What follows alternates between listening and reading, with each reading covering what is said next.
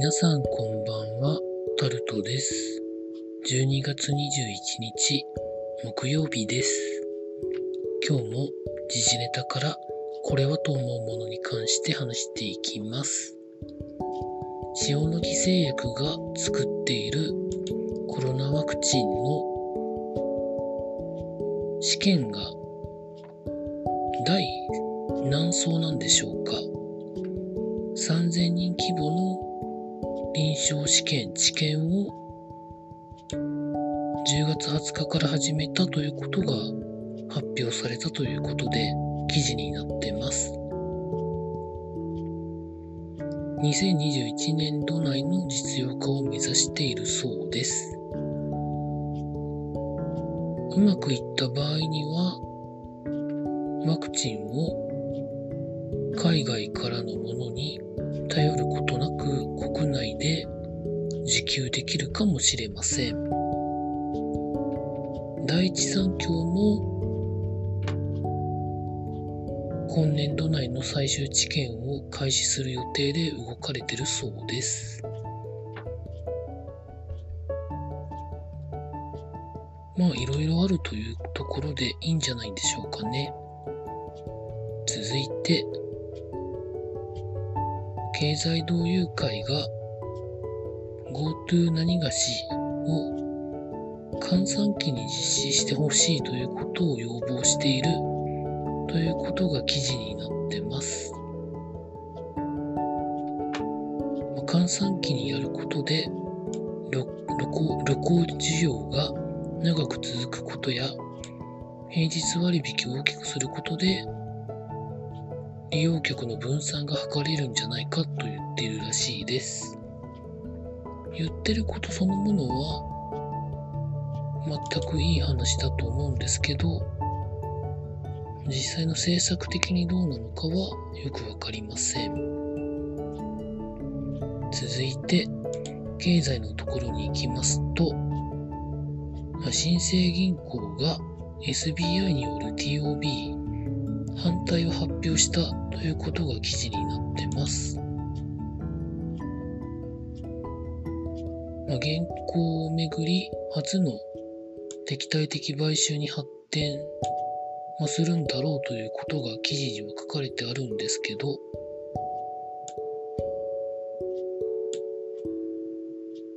反対する理由がまあよくわからないですよね。不利益が生じる恐れがあるというふうには言ってるんですけど、現経営陣がどういうことをやってるのかっていうのが、株主の人にちゃんと理解されてるかっていうところが重要なんじゃないでしょうか。続いて、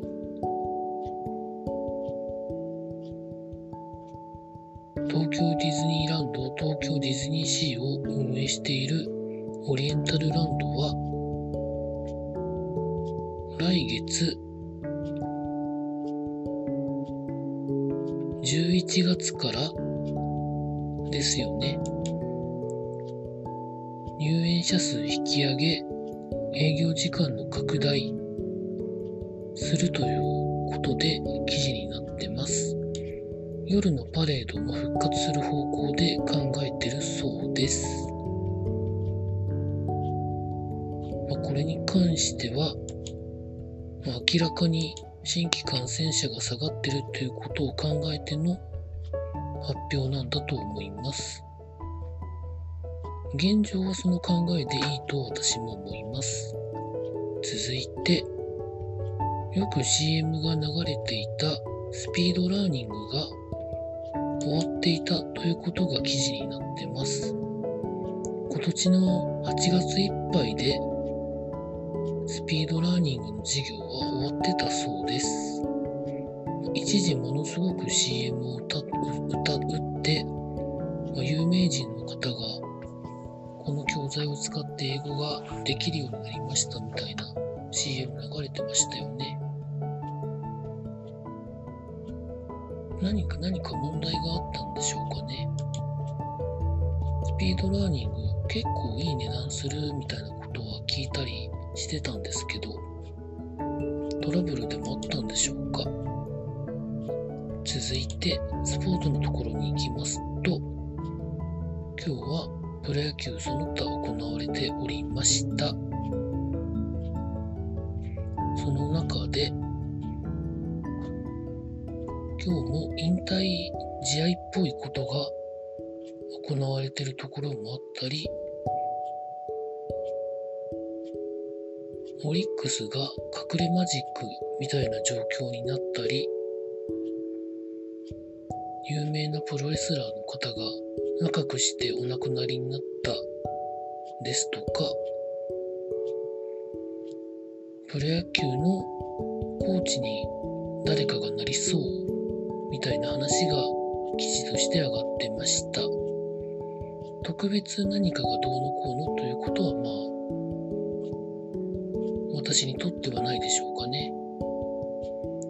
ということで以上そんなところでございました。また明日も労働頑張りたいと思います。